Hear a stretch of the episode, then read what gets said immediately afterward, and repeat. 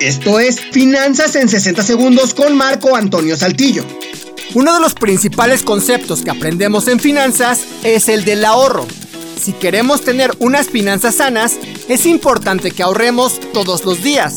Este concepto también lo debemos llevar al cuidado del medio ambiente. Es de suma importancia que ahorremos no solamente el dinero, sino también la energía eléctrica y el agua.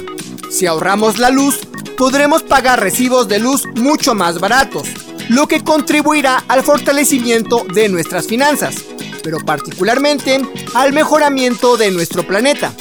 En el caso del agua, a pesar de vivir en un planeta con tres cuartas partes de ella, solamente una pequeña parte es agua para el consumo humano, por lo que el ahorro del agua trae beneficios para nuestra hidratación, para nuestra limpieza y en general para nuestra vida, pero también es muy importante poder conservarla para las próximas generaciones.